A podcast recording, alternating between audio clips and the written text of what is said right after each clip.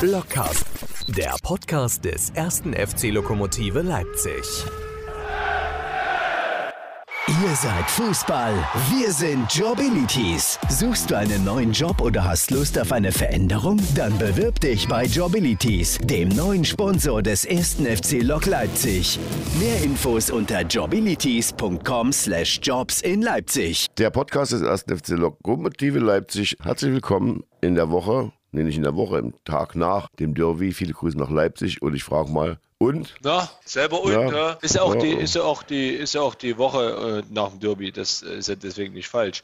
Nö, ja, geht, geht soweit gut, ja. Stadtmeister ungeschlagen, kein Gegentor. Almedin Chiva hat es gesagt in der Pressekonferenz. Ich denke, wir können aus diesem Derby-Spieljahr zufrieden rausgehen. Also da müssen wir jetzt nicht uns irgendwie grämen, dass wir nicht gewonnen haben gestern. Ist das jetzt die, die, die offizielle Haltung oder, oder ist das, dass man sich sagt, naja, irgendwas müssen wir heraus mit dem Stadtmeister, eine schöne Idee der Fans? Ja, auf jeden Fall. Finde ich gut. Naja, klar, ich hätte auch gerne ge li- lieber gewonnen, Leute. Ich finde aber, so wie es gelaufen ist, am Ende ist es 0-0 okay. Ich, also vom Gefühl her glaube ich, dass Chemie von der Qualität her die besseren Chancen hatte. Aber ich glaube, insgesamt war es, war es ausgeglichen. Jeder hätte gewinnen können, jeder hätte verlieren können. Das, das passt schon so. Also wenn ich da an die allerersten Moment denke oder den Moment, wo dann, glaube ich, Dombrova in der zweiten, in der ersten Halbzeit den Ball übers Tor schießt, Abderrahmane, zweite Halbzeit, Ategan, kurz vor Schluss, dann einer wunderbaren, möchte ich an der Stelle mal erwähnen, einer sensationellen Flanke von, von Orban. Besser kannst du die gar nicht schlagen. Ähm, dann ist das, dann ist das schon okay. Klar, Chemie hatte auch Chancen. Egelseder, wunderbarer Block da im Strafraum. Aber ja, ich glaube, das ist okay. 0-0 ist okay. Es hätte aber auch 4-4 oder 3-3 ausgehen können. Schön ist, dass es ruhig geblieben ist. Passend dazu möchte ich gerne etwas zitieren aus einem Buch, was ich mir letzte Woche gekauft hatte. Ich hatte noch so einen 10-Euro-Gutschein für die Buchhandlung auf dem Bahnhof. Und wie das immer so ist, dann kann man sich nicht entscheiden. Und ich habe dann spontan zu dem Buch von Florian Ilies oder Ilies ge gegriffen, Liebe in Zeiten des Hasses, Chronik eines Gefühls 1929 bis 1939 und hatte gesehen, es ist genauso aufgebaut wie das Buch 1913, der Sommer des Jahrhunderts, was ich quasi verschlungen habe binnen weniger Tage. Bevor wir den Podcast begonnen haben, las ich darin kurz, kurzen Moment, den ich hatte, und fand diese Geschichte über Bertolt Brecht so sensationell, dass ich sie hier gerne, Thomas, du ahnst es, zitieren möchte. Wir sind auch Kulturpodcast. Das ist richtig. In erster Linie sind wir ja Kulturpodcast, der sich am Rande auch mit Fußball beschäftigt. Warum legt sich eigentlich die Katze direkt neben mich auf dem Ess- Esstisch? Was soll das eigentlich? Das ist auch Teil des Podcasts. Die will auch hören, ja, ist auch Teil der Liebe. Also, was für, wir sind im Jahr 1929. Was für ein Frühjahr, es wird auch ein bisschen länger dauern. Was für ein Frühjahr für Bertolt Brecht. Am Ostersamstag, also ist auch bald Ostern, passt also auch, hat das Stück Pioniere in Ingolstadt, wer kennt es nicht, seiner früheren geliebten Marie-Louise Fleißer, nicht zu wechseln mit Marie-Louise Fleischer, wer auch immer das ist, Premiere im Theater am Schiffbauerdamm. Ins Programm schreibt er Zitat, man kann in dem Stück gewisse atavistische und prähistorische Gefühlswelten studieren. Während ich das vorlese, Thomas, vielleicht googelst du mal atavistisch, wenn du es nicht selber weißt. Ich wollte es nämlich auch noch nachschlagen. Zum Beispiel die Prähistor Zitat Ende. Zum Beispiel die prähistorischen Gefühlswelten des Bertolt Brecht. Im Stück nämlich erfährt das Dienstmädchen Bertha, dass ihr geliebter Karl, nicht Karl, Karl, nicht nur andere Frauen neben ihr hat, sondern darüber hinaus verheiratet ist und sogar Vater. Genau diesen Schock hat Marie-Louise Fleißer einst durch Brecht erfahren. Und so lässt sie ihre Bertha klagen, Zitat, wir haben was ausgelassen, was wichtig, was wichtig ist. Die Liebe haben wir ausgelassen. Zitat Ende. Brecht jedoch schreitet kurz nach der Premiere zur nächsten Tat, da er außer der Liebe in seinem Leben eigentlich auch sonst nichts auslassen möchte. Er heiratet am 10. April 1929, das ist also für die, die nachrechnen wollen, in einer Woche vor 94 Jahren, Helene Weigel, mit der er bereits einen kleinen Sohn hat. Sie sei, so sagt der Zitat, gutartig, schroff, mutig und unbeliebt. Zitat Ende. Man könnte also sagen, in allem das genaue Gegenteil des Gatten. Denn was macht der unmittelbar nach dem Jawort auf dem Standesamt in Charlottenburg? Was denkst du, Thomas? Was macht er nach dem, nach dem Jawort? Er sagt, äh, was muss, das muss. Er fährt zum Bahnhof, um dort die Geliebte abzuholen. Bertolt Brecht noch immer den Strauß von der Trauung in der Hand hat, müde Osterglocken. Als er Carola näher am Gleis am Bahnhof Zoo gesteht, dass er von, vor einer halben Stunde Helene Weigel geheiratet habe, was Zitat unvermeidlich Zitat Ende, aber eigentlich Zitat unbedeutend Zitat Ende sei, da knallt sie ihm den welken Strauß vor die Füße und rauscht wütend ab. Sie war den ganzen weiten Weg aus Davos, wo sie ihren moribunden Mann, wenn du atavistisch gegoogelt hast, kannst du auch gerne moribund noch googeln, den Dichter Klabund wer kennt ihn nicht, gepflegt hat, bis nach Berlin gefahren, nur um zu erfahren, dass Brecht wieder geheiratet hat und schon wieder nicht sie. Und noch größer der Schock bei Elisabeth Hauptmann, Brechts engster Mitarbeiterin und, du ahnst es Thomas, engster Geliebten jenes Frühjahrs 1929. Als sie die Nachricht von der überraschenden Hochzeit hört, versucht sie sich in ihrer Wohnung das Leben zu nehmen. Aber keine Sorge, kaum ist sie wieder bei Gesundheit und Verstand, beginnt sie sechs Tage später ein neues Theaterstück zu schreiben und nennt es, ohne Witz, Happy End. Ob Brecht bitte die Songs dafür schreiben könne, fragt sie ihn. Er bekomme auch ein Drittel der Honorare. Doch dafür braucht er Hilfe von Kurt Weil. Er doktert lieber gleich am Stück selbst mit herum, zusammen mit Elisabeth Hauptmann im Arbeitsurlaub in Oberbayern. Als im Juli die Proben für Happy End beginnen, zeigt Brecht, was er persönlich unter einem glücklichen Ende versteht. Im Stück der einen Geliebten übernimmt die andere Geliebte Caroline Näher, Carola Näher, du erinnerst dich, die dem Strauß, die ihm den Strauß um die Ohren gehauen hat, die Hauptrolle, da sie ja ohnehin gerade in Berlin ist, und seine Ehefrau die Nebenrolle mit der bezeichnenden Charakterisierung die graue Frau. Die männliche Hauptrolle spielt Theo Lingen. Thomas, du wirst gleich mir noch erklären, woher du Theo Lingen kennst. Der neue Partner von Brechts Ex-Frau Marianne Zoff und Stiefvater seiner Tochter Hanne. Ja, es ist nicht immer einfach, hier den Überblick zu behalten. Brechts sadistische Lust, all seine Frauen gleichzeitig leiden zu sehen, ist bühnenreif. Was er über die Frage der Eifersucht denke, fragt ihn die Zeitschrift Uhu, ausgerechnet in diesen Tagen. Darauf Brecht breitbeinig, Zitat, Spießer sind heute die letzten Träger dieser einst tragischen Eigenschaft, Zitat Ende. Schreibt es und blickt selbstzufrieden auf den Gipsabguss des eigenen Gesichtes, den er auf seinem Schreibtisch postiert hat. Wer so um sich selbst kreist, dem droht eigentlich ein Schleudertrauma. Doch bei Brecht bedroht es nur all die anderen, die ihn beim ständigen Kreiseln zu stören wagen. Das war's, Thomas. Was bedeutet moribund, was bedeutet atavistisch und woher kennst du Theo Lingen? Der Theo Lingen kenne ich aus dem Fernsehen, das googeln kann ich nicht, weil ich gar kein Internet hier habe. Und als, äh, ja, das heißt, glaube ich, irgendwas mit alt oder sowas. Tippe ich mal. Äh, also äh, den Atavismus betreffend, zu ihm gehören, auf ihm beruhen. Ne? Das hilft uns natürlich sehr weiter. In Gefühlen, Gedanken, Handlungen und so weiter einem früheren primitiven Stadium der Menschheit entsprechend. Also atavistisch, also so roh oder keine Ahnung, okay. Und moribund, moribund bedeutet im Sterben liegen, dem Tode, naja klar, jetzt kann man von morbide und so, kann man das ein bisschen raus filtern. Ja, Theo Lingen, ähm, woher kennst du den nochmal? Kennst du den? Nur den kennt man aus die äh, älteren Herrschaften vom Montagabendfilm im DDR-Fernsehen 1. Da lief äh, gefühlt jedes Wochenende, äh, jeder Montag ein Film mit Theo Lingen. Österreichischer Schauspieler, glaube ich. Und ja, war doch hier der, der, der, Direktor bei, bei den Lümmel von der ersten Bank. Herrlich. Ja, genau. Und weißt du, was jetzt kommt? Jetzt kommt die beste Überleitung seit Menschengedenken. Menschengedenken. Von Theo Lingen zu unserem ersten Gast, Theo Ogbidi. Wahnsinn. Also das, äh, diese Podcast-Folge ist jetzt schon denkwürdig. Theo Ling übrigens schon 1978 gestorben in Wien, ein ja. deutsch-österreichischer Schauspieler, äh, 10. Juni 1903 geboren in Hannover. Genau. Was wir hier in den ersten zehn Minuten des Podcasts schon wieder untergebracht haben. Abgerissen haben, Wahnsinn. Ja, ja, die Osterausgabe. Ist es die Osterausgabe? Ja, ist es. Es ist die K-Ausgabe. Die K-Ausgabe. Also eigentlich ist jetzt ja Trauer, Trauerwoche. Gut, aber so viel zu trauen gibt es ja rund um den ersten FC Lok, was das Sportliche angeht, im Moment nicht. Und deswegen können wir auch frisch, fromm, fröhlich, frei den Theo Ogbidi jetzt mal anrufen. Und fragen ihn, ob er schon mal was von Tierlingen gehört hat. Nee, das machen wir nicht. Dann rufen wir an. Mhm. Gibt es ein besonderes Telefonzeichen diese Woche? Nee. Irgendwie Glockengeläut? Machen wir nicht. Nee. Nö, machen wir nicht. Unser erster Gast, und es ist nicht Theo Ling, wie Marco gerade auch nicht gesagt hat, es ist Theo Ogbidi. Schön, dass du dir nach diesem denkwürdigen Spiel die Zeit und die Kraft genommen hast, bei uns zu sein. Herzlich willkommen und schönen guten Abend. Danke, danke. Ich freue mich dabei zu sein. Bin gespannt. Das ist gut. Ja, das ist gut. bau, bau ich mal ein bisschen Druck auf. Mach mal.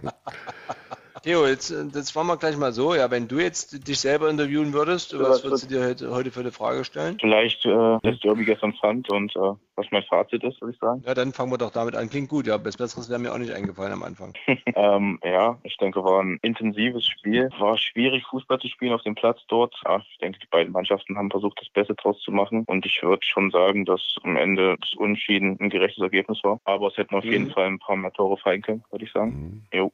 Sag mal, äh, die äh, Platzverhältnisse Chemnitz und so andere Mannschaften, die hatten ja da Schwierigkeiten. Wenn das jetzt ein anderer Platz gewesen wäre, hätte es am Ergebnis äh, irgendwas getan? Oh, das ist schwierig zu sagen, aber ich denke auf jeden Fall, dass es ähm, das Spiel noch ein bisschen attraktiver gemacht hätte. Einfach vom Fußballerischen her. Und vielleicht hätte man mhm. dann die eine oder andere Situation noch ein bisschen besser zu Ende spielen können. Und dann kann es natürlich sein, dass dann vielleicht ein paar mehr Tore gefallen werden. Ja. Äh, wie hast du das drumherum erlebt in Leipzig-Leutsch? Ja, ich denke, die Stimmung war wieder super. Ähm, ich würde aber sagen, dass die Stimmung bei den ersten beiden Derbys die, die Saison ein bisschen besser war. Vielleicht mhm. auch, weil es halt jetzt nicht mehr um ganz so viel ging um für beide Mannschaften. So tabellarisch gesehen, aber trotzdem die Stimmung immer super, muss man echt sagen. Also es ist jedes Mal geil, so ein Derby zu spielen. Wir hatten den Pokal mit nach Hause genommen, den Stadtmeisterpokal, den ihr dann ähm, präsentiert bekommen habt und äh, noch weiter präsentiert habt als Mannschaft. Ich glaube, der steht noch bei uns in der Kabine. Also ich habe ihn äh, gestern nach dem Spiel mit dem Bus genommen, habe ihn einmal auf meinem Platz und dann habe ich ihn äh, in der Kabine abgestellt. Genau. Es hieß ja, es gibt irgendwelche Vorbereitungen, irgendwelche T-Shirts mit den äh, drei äh, Kreuzen und das dritte Kreuz ist ja nun gewichen, ich glaube im Smiley. Wird es dann auch ein T-Shirt äh, geben oder sagt man, nee, das ist jetzt der Pokal und damit reicht's? Das weiß ich gar nicht so genau. Ich habe davon bis jetzt noch gar nichts gehört gehabt, muss ich sagen. Aber ich würde mich über ein T-Shirt freuen, auf jeden Fall. Sammelst du T-Shirts? Ja, klar. Also jetzt meine Trikots natürlich immer von den verschiedenen Vereinen. Auch immer mal ein Trikot von einem Kumpel und so, der irgendwo gespielt hat. Ja, auf jeden Fall. Die Tradition des T-Shirts tauschens ist ja, glaube ich, vorbei. Also sieht man immer weniger, auch selbst bei Weltmeisterschaften oder so macht man das nicht mehr. Konntest du schon mal mit jemandem, der dir wichtig ist, ein T-Shirt tauschen? Ähm, ich habe einmal beim DFB-Pokalspiel, das war noch äh, in Chemnitz, mit Ilas Bebu von Hoffenheim getauscht. Mhm. Hat ihm, oder er hat mir sein Trikot gegeben, sage ich mal eher, weil ich glaube, an mein Trikot war er jetzt nicht so interessiert. Ja, genau. Und was hast du mit dem Trikot gemacht? Wo, wo ist es jetzt? Im Schrank oder an der Wand? Nee, das ist im Schrank. Also ziehe ich auch ab und zu mal an. Jetzt, keine Ahnung, wenn ich irgendwo ein bisschen Sport mache oder so, auch mal mit Jungs, mit meinen Jungs irgendwie bolzen gehe. Wenn man junger Spieler ist, hat man ja mit Sicherheit Vorbilder aus der äh, aus aktuellen Mannschaften. Ist es dann, wenn man so Profi ist, dann in deinem Alter noch so, dass man sagt, ich habe immer noch einen Spieler, den ich mir besonders gerne anschaue oder ja, der sogar ein Idol für mich ist? Ich würde jetzt nicht sagen Idol, aber es gibt auf jeden Fall Spieler, die ich mir gerne angucke, so gerade die halt auch auf meiner Position jetzt in den Top-Vereinen Champions League spielen, gucke ich mir gerne mal ja, so ein Mbappé oder ein Coman gucke ich mir gerne an und versuche mir vielleicht auch ein bisschen was abzuschauen. Und kann man sich da was abschauen oder ist das zu weit weg und passt gar nicht zum Spiel in der Regionalliga oder sagt man doch, das ein oder andere kann ich mir da schon abschauen? Ich denke schon, dass man sich da wirklich sogar vieles abschauen kann und ja, natürlich ist das dann ein bisschen was anderes, das vielleicht in der Regionalliga umzusetzen, aber so gewisse Verhaltensweisen in verschiedenen Situationen, denke ich, sind dann schon ähnlich, weil es ist halt immer noch Fußball und im Endeffekt dasselbe Spiel. Das macht es aber relativ einfach. Man müsste jetzt bloß sich die Spielart und Weise von Maradona angewöhnen und schon könnte man unserem Trainer ja gut gefallen und sagen, guck mal Trainer, ich, Hackerspitze, eins, zwei, drei. Ja,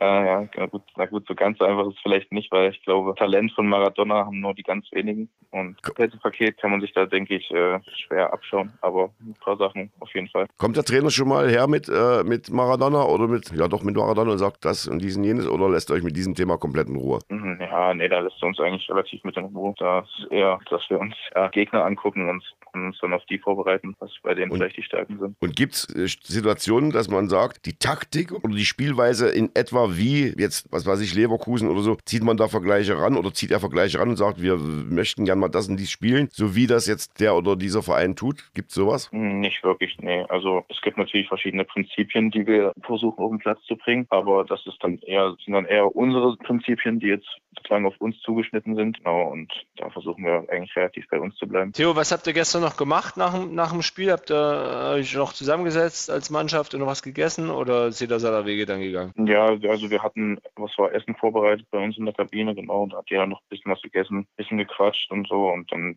bin ich aber auch relativ schnell dann äh, nach Hause gefahren. Auch dann im Endeffekt ein langer Tag. Ich war dann noch, dann noch ein bisschen mit meinem Mitbewohner abends da gesessen und vielleicht mal mit ihm ein bisschen über das Spiel geredet und sonst. Ist dein Mitbewohner Lok-Fan oder Fußballer oder so? Ja, er ist Fußballer. Also der hat, ich habe früher mit ihm zusammengespielt in der Jugend in Magdeburg. Mhm. Genau. Und wo spielt er jetzt? Jetzt spielt er nur noch so ein bisschen hobbymäßig bei sich zu Hause im Dorf oh. in der, ich glaube, ja, Landesklasse oder sowas. Ja. Hat keine Lust auf, auf Derbys, zumindest auf die große Fußballbühne. Ja, ne, der hat halt einen anderen Weg jetzt eingeschlagen, macht seine, seine Ausbildung oder sein Studium, genau. Hm. Ja, das nebenbei. Die Woche nach dem Grimma-Spiel, wie äh, lange habt ihr noch gebraucht, um äh, das abzuschütteln oder die Geschehnisse da wegzustecken und sagen, nee, nee, volle Kraft und volle Konzentration aufs Derby? Naja, ich denke schon, dass es die Woche über immer noch mal ein bisschen Thema war, aber im Endeffekt sind wir da relativ glimpflich rausgekommen. Deswegen haben wir versucht, da die positiven Sachen mitzunehmen. Und ich denke mal, Niklas wurde noch ein bisschen aufgezogen mit seinem Tor und auch von allen natürlich mhm. beglückwünscht. Ja, und dann war aber schon relativ eigentlich schnell der Fokus auch auf das Derby angerichtet. Hat Niklas was springen lassen als Debüttorschütze oder ist er noch mal davon gekommen? Nee, hat er noch nicht, aber eigentlich müssten wir ihn da noch äh, zu animieren. ja, er müsste auch mal an euch denken dann. Theo, wie war jetzt die, die, die Zeit? Du warst jetzt verletzt, Muskelfaserriss. Bist du wieder gut reingekommen? Um, oder ja, wie beurteilst du deine Situation im Moment? Ja, war auf jeden Fall keine einfache Zeit. Ist natürlich immer scheiße als äh, Fußballer, wenn du dann nicht spielen kannst. Und ja, war halt viel mit Physiotherapie beschäftigt, ein bisschen Aufbautraining genau und bin aber jetzt eigentlich wieder bei 100 Prozent, würde ich sagen, und fühle mich auch gut. Jetzt auch gut, mal wieder ein paar Minuten zu bekommen immer und ja, ich denke, bin auch wieder bereit für mehr. Die Mannschaft, also der nächste Pokalgegner ist Zwickau. Wie gut habt ihr das aufgenommen oder habt ihr gesagt, Mensch, hätte ja auch die leichtere Aufgabe sein können?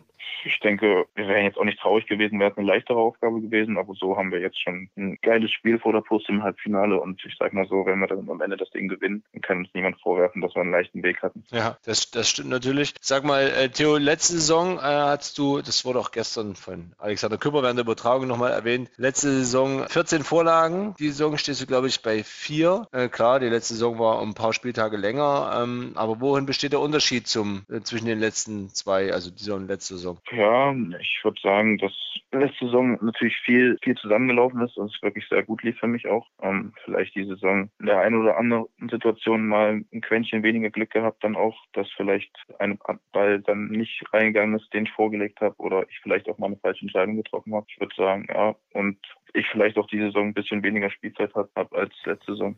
Wenn man als Fan von außen ganz naiv betrachtet, wie die Situation sich so darstellt, könnte man auf die Idee kommen, oder ich sage es anders, ich könnte oder ich komme dann vielleicht so auf Gedanken, dass die Lust etwas äh, verloren gegangen ist oder dass der Spaß abhanden gekommen ist? Oder fühlt ihr euch vielleicht zurzeit von außen nicht so bewertet, wie ihr bewertet werden müsstet? Oder woran liegt es, dass es alles ein bisschen anders läuft in dieser Saison bisher? Also ich denke, Lustlosigkeit, ja, auf jeden Fall zu viel gesagt. Spiel, die fehlende Spielfreude meinst du wahrscheinlich? ja, auch Spielfreude, aber so, ja, ich meine so allgemein so ein bisschen, dass man immer so denkt, naja, Mensch, so richtig Spaß haben sie jetzt gar nicht daran. Und die, weiß ich nicht, auch zu Hause, wenn man zu Hause spielt, das war letztes Jahr irgendwie, fand ich so vom gesamten Stimmungsbild her ein bisschen anders. Ja, vielleicht ein bisschen, ja. Kann, also ich würde schon sagen, dass es diese Saison eine andere Saison ist als letzte Saison. Das fühlt sich ein bisschen anders an. Es hat sich letzte Saison mehr wie so ein Flow über die gesamte Saison angefühlt und es war natürlich auch so, dass man vielleicht jetzt ein bisschen länger dran geglaubt hat, dass oben was geht. Und jetzt wir halt auch in dieser Situation sind, wo es natürlich dann schwierig ist, ganz oben nochmal ranzukommen. Und aber man schon merkt, dass so die Erwartungshaltung rund um den Verein eigentlich ist, dass wir schon ganz oben mitspielen sollen. Ich weiß nicht, ob das uns auch immer gerecht wird, aber ja, das ist natürlich nicht ganz so einfach, das dann immer äh, mit der hundertprozentigen Spielfreude dann auf den Platz zu bekommen, weil da natürlich auch ein gewisser Druck immer ist, da, da ist. Und dann vielleicht die Leichtigkeit auch ein bisschen fehlt. Ähm, du hast gesagt, äh, beim Derby ging es jetzt tabellarisch um nicht mehr so viel für beide Mannschaften und haben aber Erfurt und Cottbus verloren. Es wäre ja also theoretisch noch ein bisschen was möglich nach oben. Gleichzeitig hast du gesagt, na, wir dem gerecht werden, was in uns pro, hineinprojiziert wird. Wie, wie siehst du denn die, die Lage im Moment? Ja, also möglich ist es natürlich noch, äh, oben ranzukommen. Aber ich sage sag mal so, dafür müssten wir jetzt ähm, wahrscheinlich fast alle Spiele gewinnen, was auch im Bereich des Möglichen ist. Also ich sag mal so, wenn wir einen Top-Tag haben, denke ich, können wir jede Mannschaft in der Liga schlagen. Und das, denke ich, haben wir auch schon gezeigt. Ja, muss man, muss man gucken, wie sich das jetzt weiterentwickelt, wie die Mannschaften oben spielen und äh, ob wir vielleicht jetzt nochmal in den letzten, ich glaube, neun Spielen sind, so in unseren Rhythmus kommen und dann vielleicht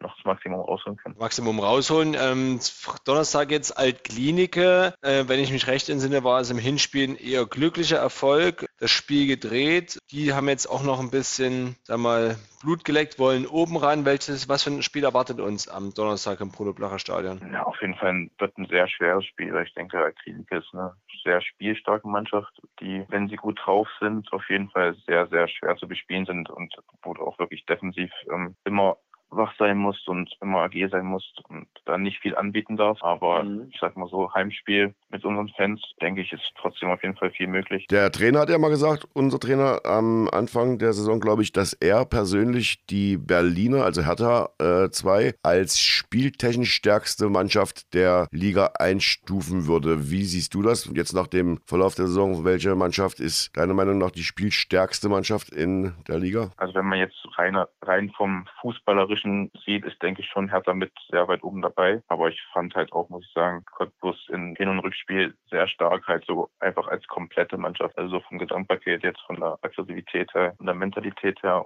von der Robustheit, aber auch vom fußballerischen Können, fand die schon wirklich sehr gut, muss ich sagen. Dein, dein Vertrag, Theo, läuft, soweit ich weiß, aus. Vertragsverlängerung, glaube ich, ist noch nichts durchgesickert. Wie ist da der aktuelle Stand? Ja, naja, also ich habe jetzt noch nicht so viel äh, mit Alme gesprochen, muss ich sagen, darüber. Müssen wir mal gucken. Ähm, wird sich, denke ich, in den nächsten Wochen, Monaten äh, zeigen. Aber ich bin erstmal immer offen für alles. Und bist gerne in Leipzig. Auf jeden Fall. Also Leipzig gefällt mir sehr gut. Ich habe hier auch viele Freunde, weil ich ja eigentlich aus Halle komme ursprünglich und deswegen auch viele von meinen Freunden, die früher in Halle gewohnt haben, äh, jetzt hier in Leipzig wohnen und deswegen fühle ich mich ja sehr wohl. Heute, ist, heute, wenn der Podcast erscheint, ist ja Dienstag, morgen dann Mittwoch und am Donnerstag schon das Spiel. Dieser Rhythmus jetzt, diese Rhythmusänderung, äh, macht das was beim Training aus? Gibt es ein anderes Training? Ja, ich denke schon. Also du hast halt nicht ganz so viele Trainingseinheiten dann bevor dem Spiel, muss ich sagen. Wir haben jetzt heute war halt für die, die gespielt haben, auslaufen und die, die nicht so viel gespielt haben, haben dann halt Spielersatztraining gemacht. Ja, und dann ist halt äh, morgen noch eine Einheit, wo du jetzt wahrscheinlich auch nicht ganz so viel machen kannst. Dann hat auch wieder in zwei Tagen Spiel ist und dann ist Mittwoch schon das Abschlusstraining. Deswegen jetzt von der Intensität her wahrscheinlich nicht so hoch die Woche, weil wir dann halt am Donnerstag wieder ein sehr intensives Spiel vor uns haben. Meine letzte Anmerkung, äh, Ostern ist für Lok Leipzig ein guter Termin. Da gab es ja mal vor vielen Jahren die, wie haben wir es genannt, Auferstehung zu Ostern. Da ja. war dann auch schon ein bisschen die Luft raus und dann gab es das Osterspiel und alles war mit mal anders. Vielleicht ist ja wieder mal Zeit. Ja. ja. Vielleicht mit dem Sieg gegen Altklinike wäre wär nicht schlecht eigentlich. Ja, guter Moment auf jeden Fall, das stimmt. Theo, eine, eine letzte Frage habe ich dann doch noch. Es hieß, du kommst nach Leipzig, um zu studieren. Ich weiß nicht, ob wir es beim ersten Gespräch, was wir mit dir hatten, äh, schon thematisiert haben, aber was studierst du jetzt? Hast du wirklich angefangen zu studieren? Was studierst du und äh, würdest du den Studiengang nochmal wählen? Ähm, ich studiere Immobilienwirtschaft. Das ist ein duales Studium. Das heißt, ich habe die Hälfte der Woche sozusagen Uni und die andere Hälfte äh, arbeite, arbeite ich dann in einem Unternehmen. Genau. Ja, ich bin mir bei der ganzen Sache noch nicht so 100% sicher, äh, muss ich ehrlich sagen. Ob was, das was so heißt das? das Richtige, Richtige für mich ist. Äh, und, oder, oder was, genau. was, könntest du, was könntest du alternativ dann daraus machen? Also, was ich dann am Ende damit machen kann, oder? Ja, was du daraus machen kannst und wenn du ja. sagst, du bist dir noch nicht ganz sicher, was kannst du dann alternativ dazu machen? Ähm, ja, am Ende kannst du im Immobilienbereich mit dem Studiengang eigentlich alles, alles machen, von Verwaltung Projektentwicklung, alles Mögliche. Ja, was ich sonst oder was ich mir dazu vorstellen könnte, bin ich mir halt noch nicht ganz sicher. Bin ich zurzeit noch ein bisschen am Überlegen, was ich da am besten mache, was vielleicht noch ein bisschen mehr meinem Interesse entspricht. Ja. Wie lange hast du noch? Wie lange hast du noch Studium? Also ich bin jetzt mit dem dritten Semester durch. Und das,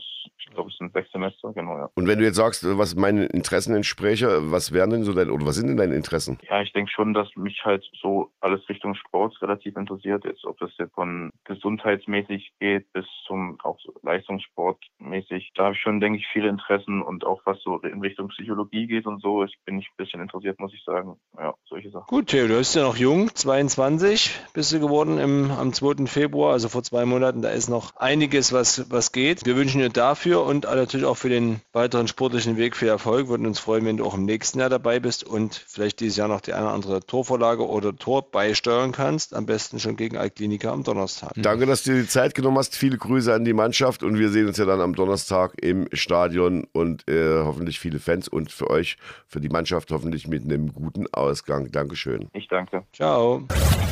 Unser erster Gast, Theo Ogbidi, vielleicht landet er ja später mal irgendwo beim Verein als Vereins Psychologe. Ja, vielleicht das oder vielleicht als Verwalter für das, für das Gelände. Kann ja auch sein, dass er sich dahingehend noch äh, doch noch, den, wie soll ich sagen, sein Herz dafür ähm, öffnet für diese Tätigkeit. Vielleicht sind die ersten drei Semester ein bisschen trocken und die nächsten drei Semester vielleicht etwas, wo er ein bisschen mehr Bock dann auf das Thema hat und uns dahingehend helfen wird. Auch wenn das natürlich nicht sonderlich wahrscheinlich ist, weil er ja dann, wenn die nächsten drei Semester um sind, erst 22,5 ist und dann wird er wahrscheinlich, ne, Entschuldigung, 23,5 ist und dann wird er wahrscheinlich noch eine ganze Ecke Fußball spielen, bis er dann richtig aktiv und dauerhaft und 40 Stunden arbeiten wird. Ich habe letzte Woche das Spiel Zwickau Dresden geschaut und beim Gucken ist mir eingefallen, ach um Gottes Willen, wenn jetzt Dresden gewinnt, ja, und die kommen, dann wäre ja auch herrlich, herrlich. Äh, unser ehemaliger Trainer mitgekommen und dann habe ich mir überlegt, jetzt haben wir den gerade, das heißt wir, ich, naja, ich habe ja den, den Uli gefragt, ob der äh, körperlichen Verfassung von unseren, von seinen ehemaligen Spielern. Meinst du, er hätte dann gesagt, Freundchen, so nicht? Nein, der hätte es bestimmt gar nicht mitbekommen. Da muss ich sagen, da kümmert sich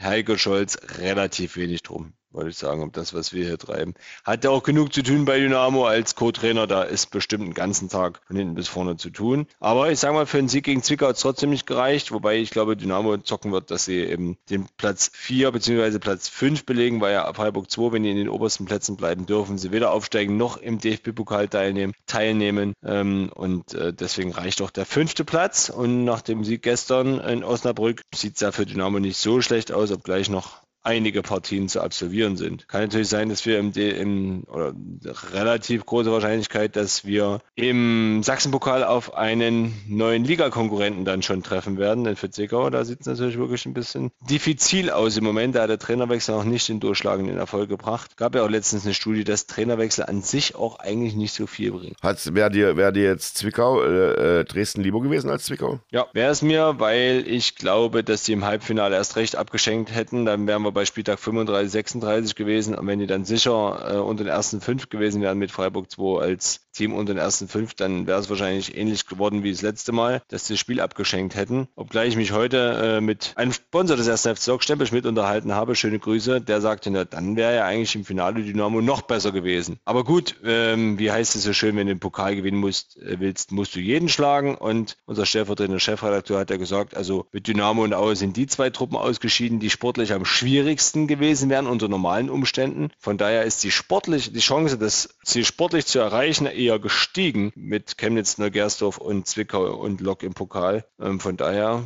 ja, wir werden sehen, was passiert. Ende April hieß es wohl, soll das Spiel ungefähr steigen. Wann genau? Noch keine Ahnung, aber ich freue mich auf jeden Fall schon drauf. Das wäre dann noch ein vernünftiges Ziel. Was heißt wäre? Das ist noch ein vernünftiges Ziel, was wir als Mannschaft haben. Aber du hast ja vorhin gerade gesagt, Erfurt verliert, Cottbus verliert und das ja. ist ja so Déjà-vu-mäßig wie letztes Jahr, als dann der BFC kurz vor Ziel anfing zu wackeln und ja, so, so ist es. Also kann ja alles passieren. Da wäre natürlich ein Sieg in Leutsch Gold wert gewesen. Ja, aber auch so ähm, ist es schon noch ein bisschen was drin in der Saison. Also es geht ja auch um das Ziel, unter die ersten fünf zu bekommen und äh, zu kommen natürlich. Und äh, das, äh, das muss ja bis, zur letzten, bis zum letzten Saisonspiel verteidigt werden. Unser nächster Gast, den wir haben, der kann uns viel erzählen. Damals war es aus schwierigen Zeiten. Der hat so einiges zu erzählen und den würden wir mal jetzt anrufen, oder? Naja, würde ich sagen. Er hat gesagt, er muss noch abwaschen. Ich hoffe, er ist damit fertig. Werden wir gleich rausfinden. Aber du hättest mir sagen können, dass beim Podcast des ersten FC Lok Leipzig gebacken, gewaschen, abgewaschen.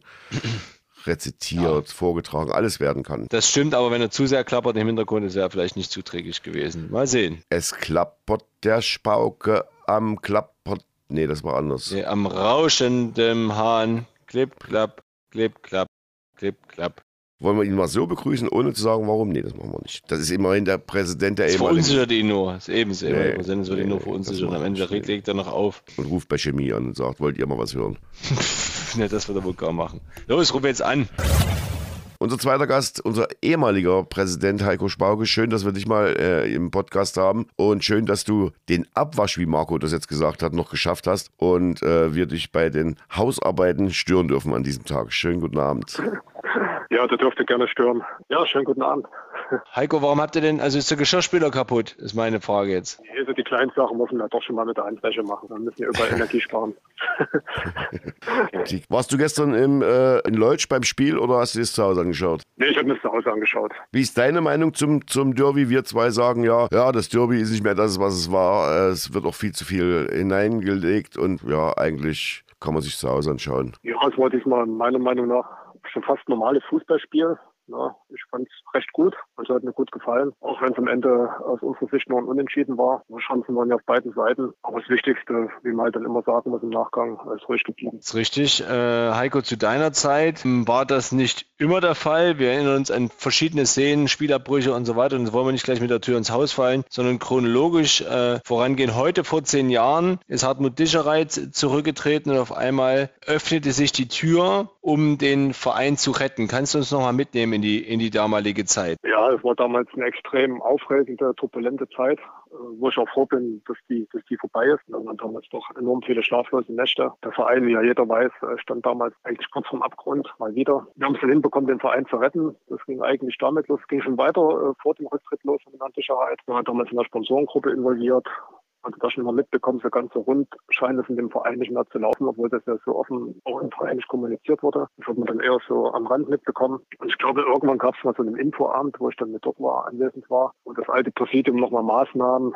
erklären wollte, wie wir zukünftig die Gehälter bezahlen wollen, etc. Und, und wie der Verein gehalten werden soll. Das klang aber alles nicht so plausibel, äh, klang auch nicht wirklich nach, nach neuen Ideen oder nach einem Konzept. Und ich glaube, Stefan Gut war es dann, der dann auf mich zugekommen ist äh, und mich gefragt hat, äh, was ich davon alles halte. Und dann er auch gesagt, naja, ich glaube, so in der Art wird das jetzt nicht mal lange gut gehen. Und Und er sagte dann, es gibt ein paar Leute, die da auch unzufrieden sind und ob ich denn äh, mich da mal nicht mit dazusetzen möchte. Und so ging das damals eigentlich so dann so peu à peu los mit den ersten Treffen, quasi im Hintergrund noch. Für alle, die dies jetzt nicht wissen, wenn ihr damals nicht reagiert hättet, wie wäre das ausgegangen? Was wäre die Konsequenz gewesen, wenn es weiter so gelaufen wäre, wie es damals gelaufen ist? Also definitiv die Insolvenz. Also der Verein wäre dann Geschichte gewesen. Ja. Also jetzt im äh, Nachgang auch ganz ehrlich sagen, das war damals eigentlich schon fünf nach zwölf.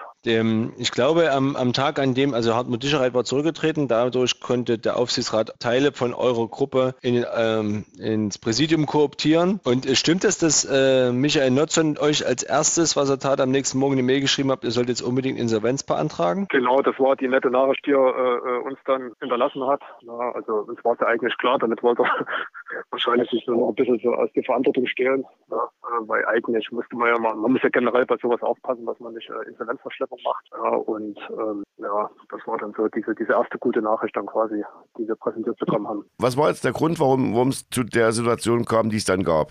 Mehr deutlich mehr Ausgaben gehabt als Einnahmen also deutlich. Na, äh, wie alle wissen, war ja damals die erste Handhabe, den Frauenfußball einzustellen, auch wenn das eine sehr traurige Entscheidung war, aber die absolut nicht kostendeckend war. Ja, und das ging natürlich auch zulasten des Gesamtvereins.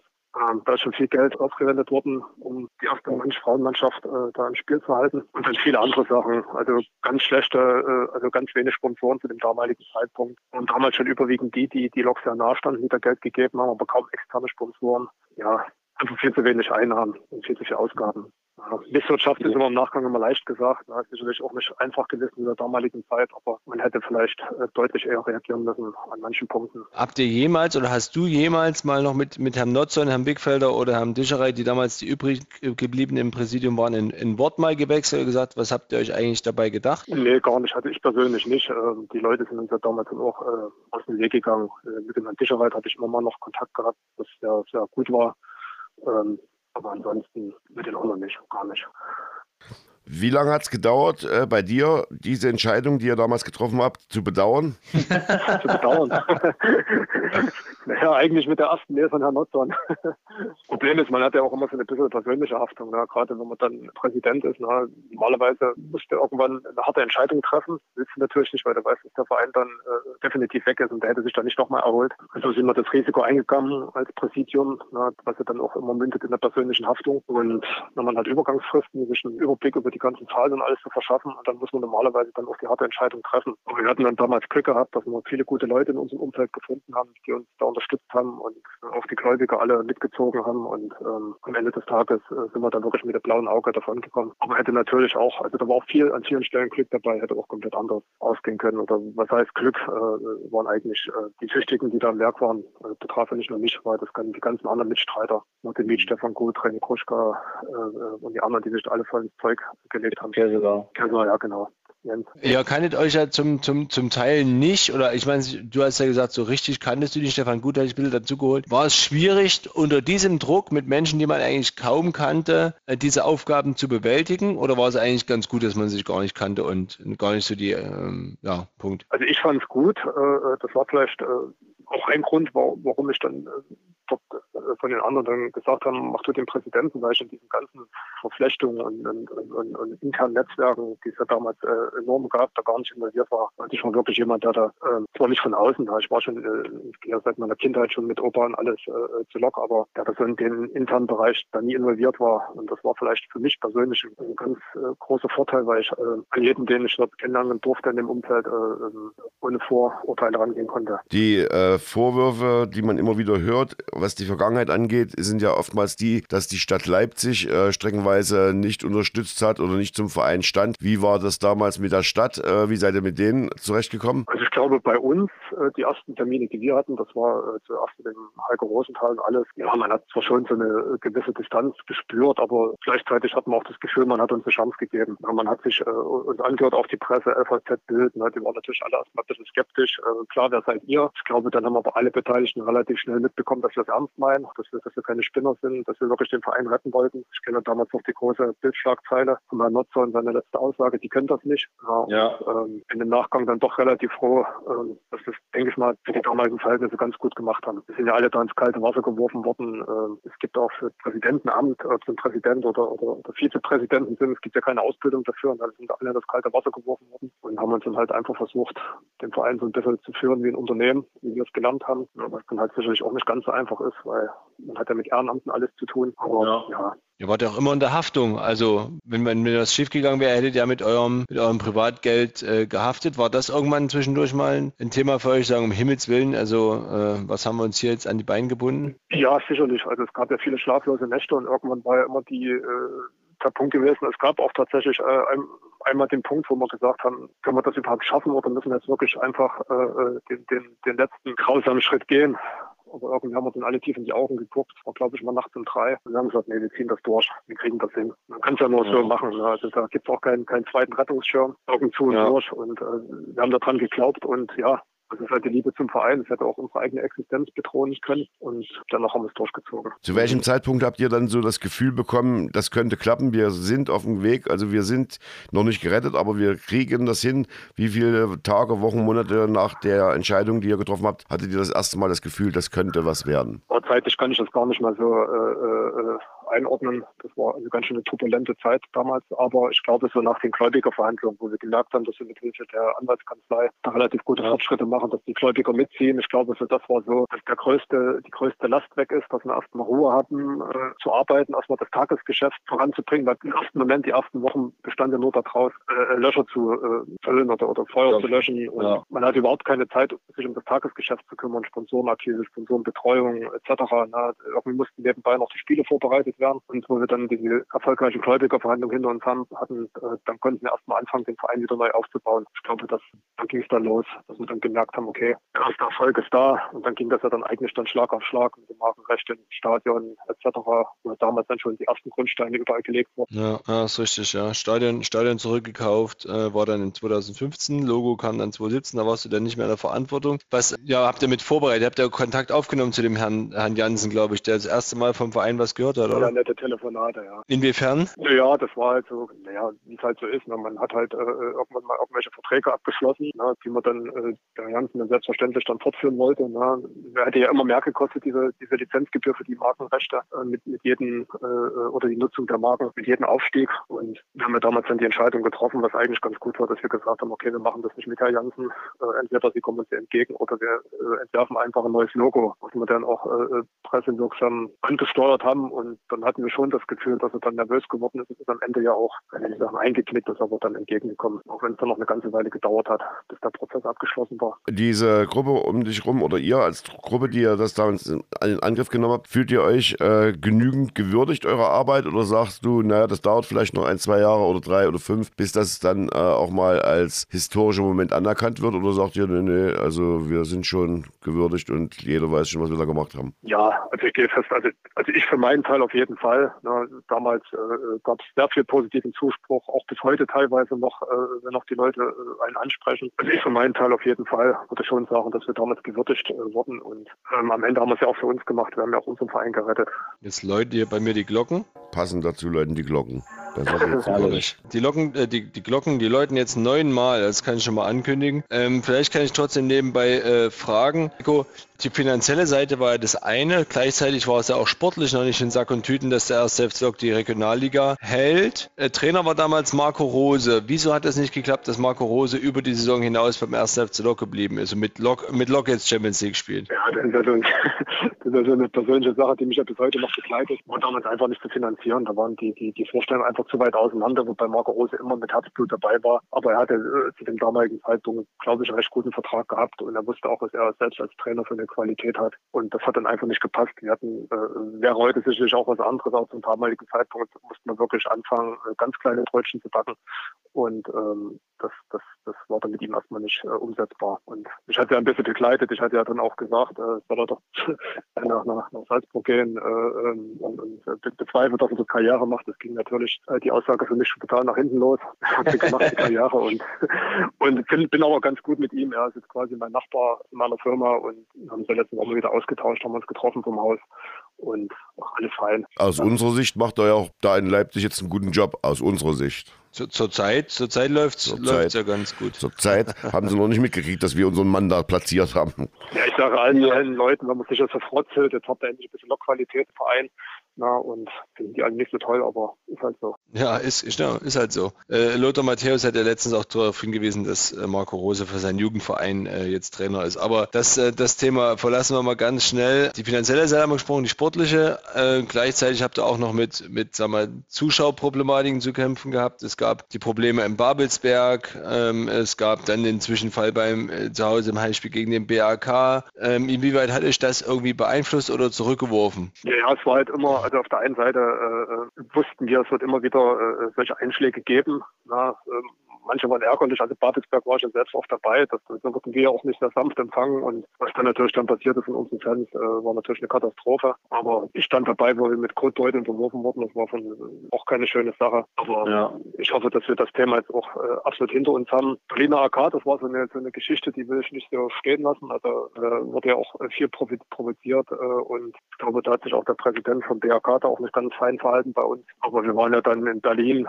zur Aussprache. Stimmt. Stimmt, ich kann mich erinnern, beim, beim nächsten Spiel dann gegen BRK in Berlin war alles eitel Sonnenschein mit dem Präsidenten von BRK. Ja, das war natürlich auch inseriert. Da wurde ich auch ein bisschen reingedrückt in so eine Rolle. Da wollte nicht mehr auf einmal Hand in Hand äh, gefühlt. Also Hand in Hand ist es dann nicht geworden, auch durch das Rondell laufen dort und äh, äh ja. der Presse und Medien zeigen, dass er sich mit uns versöhnt hat, weil er hatte ja damals auch ganz schön viel Druck von anderen Vereinen, so wie ich gehört habe, in Regionalliga gekriegt. Weil immer, wenn BRK irgendwo aufgetaucht ist, ähm, gab es da angeblich immer mit dem Heimverein Probleme. Und wollte damals dann wahrscheinlich zeigen, dass er alles wieder heile Welt ist, sich alle bitte verstehen in der Regionalliga. Aber alles gut, äh, wir haben es dann ausgesprochen und Fußball ist halt auch immer emotional. Und das Foto mit äh, Jürgen Klopp, das ist aber nicht, äh, da habt ihr den nicht unter Druck gesetzt, dass er sich da so fotografieren lässt. Ich glaube, der hat sogar einen Schal wenn ich mich recht erinnere. Ja, da war ich so ein kleiner, so ein kleiner Schuljunge, was ich mit dem fotografieren lassen habe. Und da hat er mir noch gesagt, aber nicht, dass es nachher bei Facebook ist. Ähm, das hat keine zwei Minuten gedauert. da hat er sich, glaube ich, gerade weggedreht, da hatte ich schon gepostet. Und ähm, ja, da hat mich gefragt, äh, wer bist wer, wer, was machst du so? Und er sagte, ich bin Präsident von Lok Leipzig. Und da hat er gesagt, mein herzliches Beileid. Also er konnte sich nicht was mit dem Verein zu der damaligen Zeit anfangen. Und ich muss sagen, wirklich ein absolut cooler Typ. Na, ganz locker und äh, war echt lustig da mit ihm mal die paar Minuten. Und hat alles. Und, und, Schönes ja. Foto auf die, für die Ewigkeit auf jeden Fall mal. Ja, äh, du ja, hast ja. gerade gesagt, Heiko, ihr habt damals kleine Brötchen gebacken und dann kam Basler. das war, glaube ich, so, das muss ich komplett auf meine Kappe nehmen. Da hatte ich mir mehr davon erhofft. Aber im Nachgang war es halt, äh, äh, ich glaube, wir waren ja sogar im Kicker überall und, und war schon eine extreme Reichweite, die wir hatten. Aber das, was wir uns erhofft hatten, hat es natürlich nicht gebracht. Wir waren damals äh, Geschäftspartner von mir aus Regensburg bei mir. Da wurde wir gerade abgeschoben, ähm, dann Jahren und an dem ich gefragt ob wir nicht Interesse dran hätten, da sucht gerade was und die würden das auch bezahlen, die würden äh, als Sponsor einspringen dafür. Mhm. Und natürlich damals alles total schief. So ganz äh, konnte sich dann keiner an die Zusage mehr erinnern, aber irgendwie haben wir es doch gewuppt gekriegt. Ja, das, was wir uns erhofft hatten, äh, äh, Freundschaftsspiele gegen Bundesligisten, was uns also ein bisschen in Aussicht gestellt wurde, hat natürlich alles nicht geklappt. Aber äh, trotzdem war es mal eine hochinteressante äh, äh Zeit, äh, Mario mhm. Basler kennenzulernen und auch mit dem äh, Seite an Seite zu sein. Ich mag ihn unheimlich, na, weil äh, man lernt auch den Menschen Mario Basler kennen. Das, das, was man immer so im Fernsehen sieht, das ist ja, ist ja eine Story, das ist ja eine Marketinggeschichte. Äh, ja, und ich glaube, er dann so kennengelernt hat, ganz privat. Nach der Präsentation im Hotel damals, nach der Pressekonferenz, gab es ja diese Presserunde danach im Hotel. Und da kann ich mich gut erinnern, wie ARD mit Sky und mit äh, noch einem Sender gestritten haben, wer zuerst darf, weil die live ins Mittagsmagazin schalten wollten und die Deutsche Welle bzw. der Deutschlandfunk sagte, nee, wir zuerst, weil das war ja mal so ein kurzer Moment wie Champions League Finale kurz davor. Und äh, das, das war also ein Rummel da mit, mit allen Sendern, die dann sich da gegenseitig noch die Termine streitig machen wollten. Hat man mal kurz das, äh, den Einblick, wie es so sein könnte. Und das haben wir dann den Herrn Basel zu verdanken. Auch nicht schlecht. Ja, ja das war auf alle Fälle gut. Ne? Das war, glaube ich, im Diani Hotel, äh, soweit ich mich erinnere. Ja, ja. Und das war schon mega. Ne? Das, ja, Mario Basler hat halt eine Strahlkraft gehabt. Also ich habe da viele Anekdoten, äh, wo ich heute noch drüber lache, was, was ich gerne erzähle. Na, und, und sind zum Auswärtsspiel gefahren zum BFC. Na, ich hatte immer so einen NLV-Ausweis, wo ich ja überall reinkomme als Präsident. Na, aber die Türsteher wollten mich nicht reinlassen, also irgendeinen Grund, weil sie äh, dachten, der, die, die kannten die Ausweise irgendwie nicht, die waren wahrscheinlich neu. Mario Basler ist einfach durchgelaufen, hat dann nochmal kurz gewunken, hat mir den Finger gezeigt, hat sich kaputt gelacht. Na, und ich musste um das ganze Stadion rumlaufen. Aber das sind so Kleinigkeiten. ah, ja. Ich habe hab unheimlich viel mit ihm gelacht. Na, und und Marco war ja. dabei. Wir hatten ja mal dieses, dieses Fußballturnier gehabt. Magdeburg, HFC, ich glaube, mit der Traditionsmannschaft. Oder Volkssport. Nee, da hat aber gut, da hat er gespielt. Ich war nicht mit. Du warst ja nicht mit. Ne? Wir haben ja, glaube ich, sogar, also wir haben, äh, ich habe das erste Mal in meinem Leben Mario Basel in der Abwehr zusammengespielt. Ne? Wir haben, glaube ich, äh, alle Spiele gewonnen und haben nur einen Gegentor gekriegt. Und das war das Eigentor von Mario Basler, weil er da auch was zeigen wollte. Dann ging wieder komplett nach hinten los. Aber waren viele lustige, äh, lustige Sachen mit ihm. Und ja, das war auch mal für einen privat ein extrem gutes Erlebnis bei dem ganzen Stress, den wir dort immer hatten, dass da mal ein bisschen Sonnenschein war. Aber bei allem, was man jetzt äh, hinterher sagen kann, was falsch war, nicht falsch war, möchte ich jetzt an der Stelle festhalten, es war Ostern und wir hatten im, äh, in der VIP-Lounge schon für Kinder eine Aktion gestartet, also der äh, Partner, die wir da haben. Und Mario Basler wurde gefragt, kannst du da vielleicht dabei sein oder so? Und es war ja Ostern, er hat gesagt, okay, dann machen wir das so. Dann bleibe ich in Leipzig, meine Frau kommt hierher und ich nehme dann teil. Und das hat er auch gemacht. Er hat sich dann auch dort die ganze Zeit mit den äh, Kindern unterhalten und hat also sich da nicht weggedrückt und hat gesagt, ich bin nicht da oder habe keine Lust, sondern das war auch Mario Basler. Ja, das meine ich ja. Ne? Das ist halt, äh, wenn wir dann ihn auch als Mensch kennengelernt hatten, das war dann der Mensch Mario Basler. Ne? Und der war halt dann auch immer präsent. Ne? Also ich mag ihn. Habt ihr noch Kontakt? Nee, gar nicht, leider. Ähm, gut, der hat ja auch, ich glaube, die wechseln dann sowieso hundertmal im Leben ihre Handynummer. Ne? Und das, das verläuft sich dann. Ich hatte mal äh, irgendwann mal, da war irgendwas, da wollte ich mal zu irgendwas gratulieren, aber da habe ich schon gemerkt, dass die Handynummer gar nicht mehr aktuell ist. Ja, das ist halt so. Ich glaube, auch wir waren nur für ihn eine Station, wo er sicherlich äh, gerne zurückdenkt, aber der hat ja auch ein sehr turbulentes Leben. Ja, ich glaube, da sind wir auch bis eine Station von vielen jetzt gewesen, ob im Fußball oder jetzt auch äh, im TV, ja, ja das schon weitergezogen ist. Wie ist es dann auseinandergegangen mit Mario Basser? War er einfach irgendwann mal weg? Ich glaube, es war relativ geräuscharm in der Öffentlichkeit. Das war das, das war das Erfurt-Spiel, glaube ich, was dann zum Schluss eine Rolle gespielt hatte noch mit, ne? Ja, ich glaube, das war so ein bisschen dann was Greifbares, äh, wo man sich äh, ein bisschen was suchen konnte, dass man dann auch äh, ja, also auch mit Grund verschieben kann. Äh, das, das war vorher schon klar, dass es auseinandergeht. Es hat nicht den erhofften Erfolg gebracht. Er war ja auch Sportdirektor na, und äh, was bellt der Nachbarhund? Ähm, ja. Bellt die Nachbarin oder bellt der Hund von der Nachbarin? ich weiß es gar nicht, was glaubst du, Hund? Chemiefan. Ja.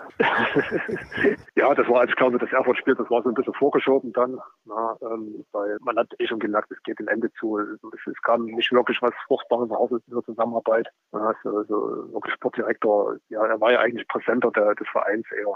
Ja, und aber wir brauchten ja dann für den nächsten Schritt, den der Verein gehen wollte, dann auch Leute, die wirklich äh, das Tagesgeschäft machen. Meine schönste Erinnerung an äh, deine Zeit als Präsident war die, als wir Pokal spielten gegen, ich glaube, LVB. Das ist ja auch dein Lieblingsverein, außer Lok Leipzig, glaube ich. Ja, weil das mein damaliger Jugendverein war. Und, und du bist dann, oder ihr seid mit dem Fahrrad alle hingekommen, wenn du dich erinnerst. Ja. Und äh, wir haben dann, glaube ich, auch 11-0 gewonnen. Gut, das hat dann zum Schluss nichts genützt, weil. Ja, wegen der roten Karte. Ja, da war irgendein Spieler gesperrt, sowas, ja, ja. ja Steve Rolli da war gesperrt, weil er sich unter ja, Carsten genau, Hensel die rote Karte geholt genau, hat. ja, aber das war doch so ein Tag, das war doch Lok Leipzig, wie es leibt, liebt und lebt. Bist du noch Fan von, von der LVB, von, der, von dem Verein? Ja, ich habe jetzt keinen Kontakt mehr, bin ja mittlerweile auch aus Leipzig weggezogen, aber ich verfolge das schon noch so bei Facebook und so, was die Jungs da machen. Und halt mein Jugendverein, da habe ich halt selber Fußball gespielt in der Jugend. Und aus Leipzig weggezogen, das, das klingt so, als wenn du jetzt hier auf, äh, auf Mauritius lebst, aber tatsächlich ist es nochmal Kleberg, oder? Nee, es sind äh, Pegau ist es mittlerweile, aber Pegau. Noch bis, noch bis 20 Minuten. Ich habe gehört, man zieht jetzt nach Pegau, weil äh, näher an Leipzig kann man ohnehin keinen Baugrund mehr äh, zu einem guten Preis ähm, ja, genau. erwerben. So, so in etwa oder, oder zumindest äh, adäquates Grundstück äh, für brauchbares Geld. Wohnst du jetzt auf der Seite von der großen Reitbahn oder auf der Seite, wo Pegau, Pegau, Pegau Downtown ist? Naja, eher so die ruhige Ecke, noch ein bisschen, bisschen so am Rand. Reithalle ist ja genau an der B2. Ja, ja. Das stimmt, die ist wirklich genau an der B2, ja. Wie du als Immobilienkenner oder Branchenkenner, jetzt äh, habe ich letztens erst wieder jemanden gehört, der sagt, es muss doch irgendwann mal den Einbruch geben auf dem Markt, dass diese Gelder, Eigentumswohnungen für Baugrundstücke, für Häuser äh, nicht mehr gezahlt gezahlt werden. Siehst du äh, irgendwann in absehbarer Zeit diese Immobilienblase platzen? Ja gut, die, die, die Immobilienkrise ist ja da. Also die Bauträger haben, glaube ich, mindestens zu 95 Prozent eingestellt. Auch die ganz großen. Die Baustellen, wenn man durch Leipzig fährt, stehen fast alle still. Mhm. Ja, und ähm, die Verkaufspreise kommen auch langsam zurück. Das war aber schon das ganze letzte halbe Jahr. Also uns sind auch viele Deals geplatzt, wie jeden eigentlich in der Branche. Ich persönlich habe jetzt das Gefühl, dass es jetzt langsam wieder aufwärts geht, weil der Wohnraum ja. ist nach wie vor gebraucht. Also die Leute, die jetzt darauf spekulieren, dass, dass Immobilien günstiger werden, glaube ich eher nicht, weil es sind mehrere hunderttausend Wohnungen äh, in Deutschland ja. und die äh, Leute drängen aus den Städten raus aufs Land. Deswegen steigen dort auch die Preise mittlerweile. Ich glaube, es gibt mittlerweile dann eher so, eine, so ein, gerade so einen Stillstand mit der Preisentwicklung, vielleicht auch, äh, dass die Preise leicht sinken, aber ich bin fest davon überzeugt, dass, dass bald wieder alles weiter nach oben geht. Theo Bidi hat uns gerade vorher erzählt, er war, ist der erste Gast, äh, der studiert Immobilienwirtschaft, wenn ich es richtig verstanden habe. Ja. Mhm. Und vielleicht kannst du ihn ja dann mit übernehmen. Äh, wie, wie weit bist du noch im Tagesgeschäft eingebunden beim ersten FC Lok oder bist du jetzt wirklich auch in der glücklichen Situation, nur noch Fan sein zu dürfen? Nee, ich bin ja noch im Aufsichtsrat der Spielbetriebs GmbH. Bin da eigentlich relativ nah dran. Wir haben da immer noch äh, regelmäßigen Kontakt zu allen Themen, treffen uns immer noch zu unseren Sitzungen und wir entscheiden da immer noch alles gemeinsam. Ja. Was, was muss man sich vorstellen? Was macht der Aufsichtsrat, äh, ein Aufsichtsratmitglied der Spielbetriebs GmbH so? Ja, eigentlich das, die, die Sitzungen sind ja in der Regel gemeinsam mit dem Aufsichtsrat des Vereins, weil es gibt ja nicht so viele externe äh, Aufsichtsratsmitglieder der Spielbetriebs GmbH. Da gibt es jetzt in zukünftig ein paar Veränderungen, was auch ganz gut ist. Aber prinzipiell sind wir halt der Aufsichtsrat, ne, äh, die halt dann dem Präsidium Fragen stellen. Das Präsidium uns dann immer gewissenhaft äh, Rede und Antwort gibt. Ist auch mal schön jetzt, äh, die zu sein, auf der Seite zu sein, wo man, also kontrollieren ist es ja nicht, nicht bei uns im Verein, aber wo man halt eher die Fragen stellt, als was man die Antworten geben muss. Ja. Marco, du noch eine Frage? Ähm, nö, Heiko, wirst du ne, doch, äh, wirst du Son äh, Donnerstag im Stadion sein gegen Alkliniker? Ja, werde ich eventuell nicht schaffen, weil, wie ich gerade sagte, die, die, die, Branche, die läuft gerade wieder an und äh, ich werde wahrscheinlich arbeiten müssen. Da sind ein paar wichtige Termine. Aber wenn ich es mal schaffe, dann fahre ich noch hin. Da schwimmt der Immobilienhai durch, durchs Meer. Immobilienkarpfen vielleicht, ja. ja, dann sagen wir danke, Heiko, dass du dir die Zeit genommen hast. Auch nochmal danke im Namen der Fans, dass ihr euch damals hinreisen lassen habt, äh, diese, diesen, diesen Ritt äh, zu starten und dass ihr nicht auf dem Weg zum Erfolg weggebrochen seid und gesagt habt, nee, das lassen wir mal lieber sein. Also auch mal von uns Dankeschön für das, was ja, ihr damals da getan habt. Ich habe ja zwei, zwei kleine Töchter, die sind ja auch Fußball begeistert und das macht ja auch Sinn, dass es den Verein noch gibt. Ja. Da hat was Karma zugeschlagen, weil ich die Frauenmannschaft ein, damals eingestampft habe und jetzt dann kriegst du dafür zwei Töchter. Aber das kann man ja vielleicht alles wieder aufleben lassen. vielleicht, vielleicht steht ja irgendwann in ferner Zukunft äh, eine Bronzestatue von euch als Gruppe und dann können die Töchter mit ihren Kindern hingehen und sagen, guck mal hier, der Papa, der Opa, der hat es gerichtet mit seinen Verbündeten. Danke, äh, froh, frohe Ostern und viel Spaß bei allem, was du tust. Tschüss. Ciao, Heiko. Unser damaliger Präsident Heiko Spauke und an der Stelle auch nochmal an alle anderen, die damals in dieser Gruppe beteiligt beteiligt waren. Vielen Dank. Und weißt du, was mir während des Gesprächs so eingefallen ist? Weiß nicht, dass du vielleicht auch mal Abwasch machen müsstest? Ja, auch das. Aber wenn du den, den äh, Stefan Gut mal beobachtest beim Spiel und irgendwelche blöden Sprüche, die auch nicht mehr zeitgemäß sind, da auf der Tribüne ja. fallen, wie oh, der ja. sensibel, wie der sensibel ist, wie der sich umdreht, wie der wie so ein Radar hat und dann auch sofort mal aus dem Sattel geht. Richtig. Und äh, wie er so sein, wie er so sein Verein, ja, wie ihn das dann auch ärgert, wie er so diesen ersten FC Leipzig lebt. Ja, und das schon seit seit zehn Jahren, also haben wir nicht vergessen, Stefan Gut, Martin Miet, sind die einzigen von der Truppe, die jetzt zehn Jahre dabei sind. Heiko Spaugutz 2015 dann zurückgetreten, Jens Kessler 2017 hat ihn beerbt, René Gruschka ist zwischendurch dann ausgeschieden. Geht es leider, der eine oder andere wird es mitbekommen haben, leider gar nicht so gut gesundheitlich. Aber ihr Mut, also ich meine, wenn das Ding schief geht, haftest du mit deinem eigenen Vermögen. Ja, und ich unterstelle jetzt mal allen fünf. So groß wird es nicht gewesen sein, bei Jens und, und Heiko schon ein bisschen eher, weil sie, weil sie da schon Unternehmer waren. Aber bei den anderen dreien bin ich mir ziemlich sicher, so viel Asche hatten sie nicht, geschweige denn das raus, äh, rausgeben zu wollen für einen gescheiterten Rettungsversuch ihres, ihres Lieblingsvereins. Ja. Ich glaube persönlich auch, dass die alle nachts manchmal aufwachen und haben gerade geträumt, wie es denn war oder gewesen wäre, wenn es schief gegangen wäre. Also man kann sich da gar nicht oder man will sich da gar nicht reinversetzen in die Situation und umso größer muss man sagen, äh, muss die Dankbarkeit aller Fans Ja. sein, Vielleicht- was die damals geleistet haben. Vielleicht stehen noch Martin Miet und Stefan Gut morgens auf und denken sich, herrlich, Tag 1300, irgendwas, äh, an dem wir keine 518.000 Euro Schulden irgendwie tilgen Ja. müssen. Ja. Und Leute, Vielleicht die jetzt ja später zum auch. Verein gekommen sind, die jetzt sagen wir mal in den letzten Jahren dazu gestoßen sind, äh, auch Sponsoren, die diese Geschichte damals gar nicht so miterlebt haben, äh, die das Gefühl jetzt gar nicht kennen, wie das ist, wenn du zu Lok fährst. A, sind alle Spieler noch da, B, äh, steht das Stadion noch und C, wenn es steht, können wir beim Flutlicht äh, Spiel das Licht anmachen. Das sind ja Sachen, die kennen ja viele gar nicht, dieses, dieses, dieses äh, Gefühl. Ne? Ja, das ist äh, irre. Ja. Äh, Vor, vor zehn Jahren, ähm, ich meine auch schon vorher ging es ja Lok nie finanziell gut. Ähm, die erste Saison in der Kreisklasse, das war noch so, oder sagen wir, bis Lok in der Landesliga war, das war noch Zeiten, da hat das Geld, Thema Geld nicht so die große Rolle gespielt. Ich wusste durch interne Kontakte, es war jetzt nicht möglich, große Sprünge zu machen beim, beim, bei der Spielerverpflichtung. Und Lok hat auch nicht jeden Spieler auf Gedeih und Verderb geholt.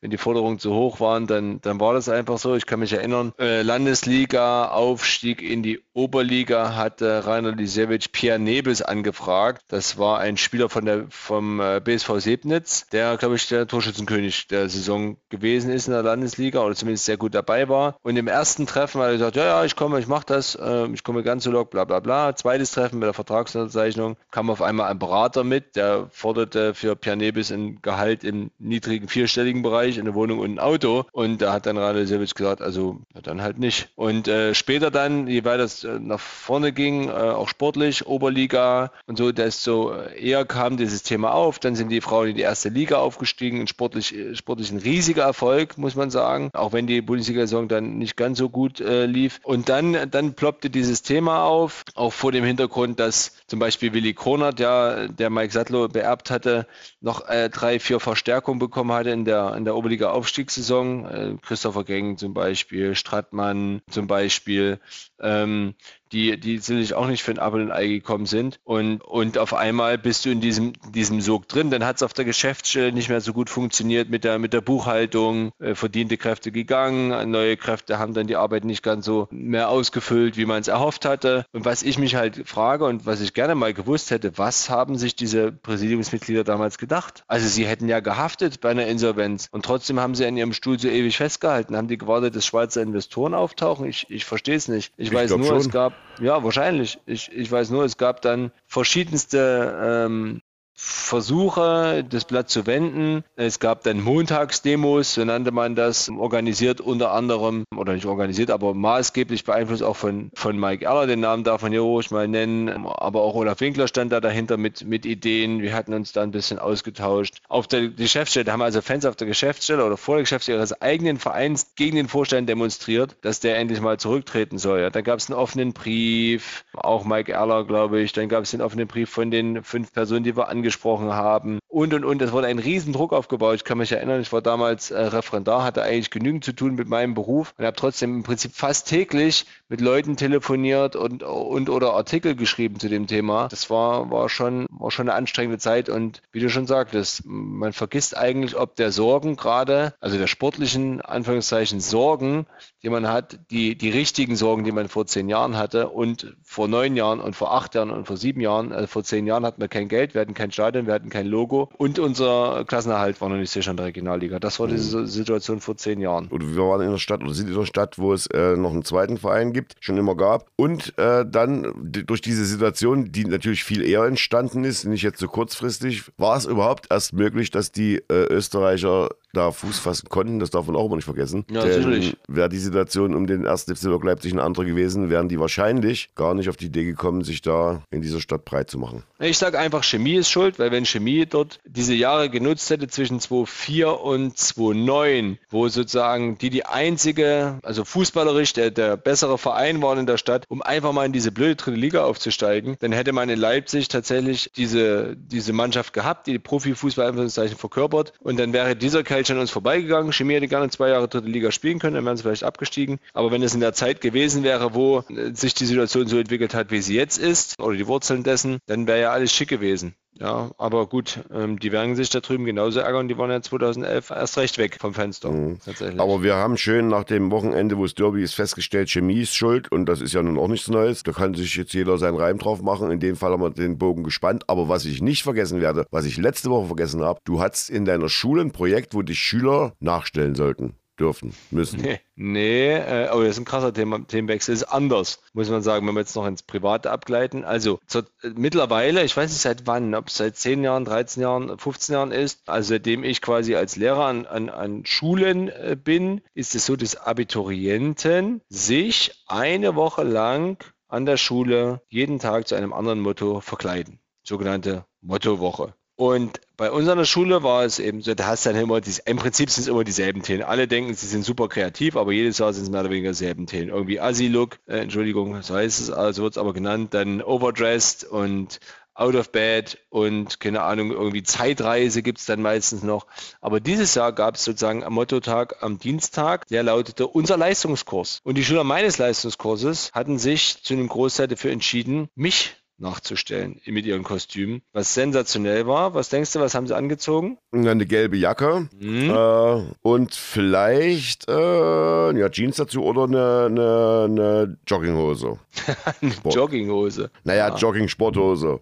Ja, ja, sehr gut. Also es war ähm, bis auf eine Person, die hatte was Blaues an, ansonsten hatten alle was Gelbes an, sei es Pullover oder Jacke. Dazu passend blaue Schuhe oder eben gelbe Schuhe, ein blaues oder gelbes Schaltuch, ein Basecap, warum also meine, meine Basecap-Zeit waren die 90er, aber gut, und eine Sonnenbrille. Tja, es gibt irgendwo ein, äh, es gibt einschlägige Fotos von mir auf einschlägigen Social-Media-Seiten, wo ich so posiere. Das ist sozusagen der Grund gewesen, warum die Sonnenbrille da kam. Und ich muss sagen, sensationell. Also wer, wann hat man schon mal fünf Personen, die äh, so aussehen wie, wollen wie, eine, wie man selbst? Ach und was noch ist, äh, jeder hatte einen, ein Trinkgefäß dabei. Ich habe in der Schule einen, einen Stadionbecher von Lok, den ich sozusagen mit in den Unterricht nehme und wenn mir dann äh, es danach beliebt, äh, fülle ich den eben mit Wasser. Und tatsächlich hatten manche einen Lokbecher, einer hatte einen Verein- Becher eines anderen Vereins und hatte ein selbstgemaltes Lok-Logo draufgeklebt. Noch also das besser. fand ich auch, das fand ich auch super. Ja. Wie viele von den Schülern, die du da betreuen darfst oder musst, äh, sind Fußballfans und wie viele davon Fans des ersten FC Leipzig? Fußballfans einer, ähm, das waren ja drei, drei, vier Mädels, zwei Jungs, äh, ein Fußballfan und kein Lok-Fan. Weißt du was, ist so ein, so ein,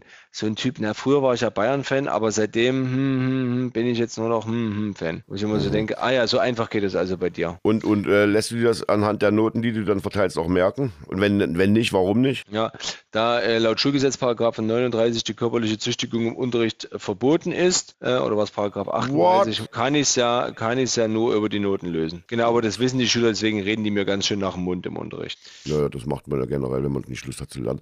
Aber ihr als Lehrer habt ja jetzt eh bald ausgesorgt, beziehungsweise euch müsst, ihr müsst euch was einfallen lassen. KI äh, nimmt immer mehr äh, Ja. den Menschen alles ab. Ich finde es sensationell und habe selber schon drei, vier Sachen in kürzester Zeit erledigen können, wo ich sonst Tage, wenn ich Wochen äh, gebraucht hätte. Und Was das hast du da heißt, gemacht? du kannst, na, es ging um Textbeschreibung, es ging um Beschreibung für Produkte und es ging um Sachen, die die Veranstaltung angeht. Und also ich nenne als Beispiel immer mal eins: Ein Bekannter, der Pizza verkauft, braucht ein Foto, hat mich gefragt, ob ich das Foto machen kann. Ich sage ja. Da hätte ich ungefähr zehn Stunden für gebraucht, so hat es fünf Minuten gedauert. Und das Foto, was dabei rauskam, war äh, dann auch noch besser, als was ich da hätte machen können. Also spannende Zeiten. Und ich habe mal eingegeben aus Spaß, äh, wie bei Google, 1. FC Lok Leipzig. Und bei Google kommt dann, ja, gegründet, tralala, absasa. Und KI sind wirklich in der Lage, dir dann eine kleine Geschichte zu erzählen mit Zusammenhängen und auch mit einem äh, Ablauf, richtig. Also ich denke mal, das wird spannend. Die lieben Kollegen von der Zeitung werden weinen, wenn sie das hören, aber ich denke mal, auch deren Zeit ist, glaube ich, vorbei. Also Zeitung, für die ich äh, früher noch regelmäßiger gearbeitet habe als jetzt. Die Leipziger Zeitung hat jetzt am letzten Freitag ihre letzte Ausgabe rausgebracht, weil die Papierkosten einfach extrem gestiegen sind, weil immer weniger Papier gebraucht wird und damit gibt es immer weniger Papiermühlen, damit Mühlen, damit gibt es immer weniger Angebot sozusagen. Man merkt es auch beim Kopierpapier, das kostete mal 3,50 Euro, 4 Euro das billigste. Ich glaube, jetzt ist es bei 7 Euro, 6,50 Euro.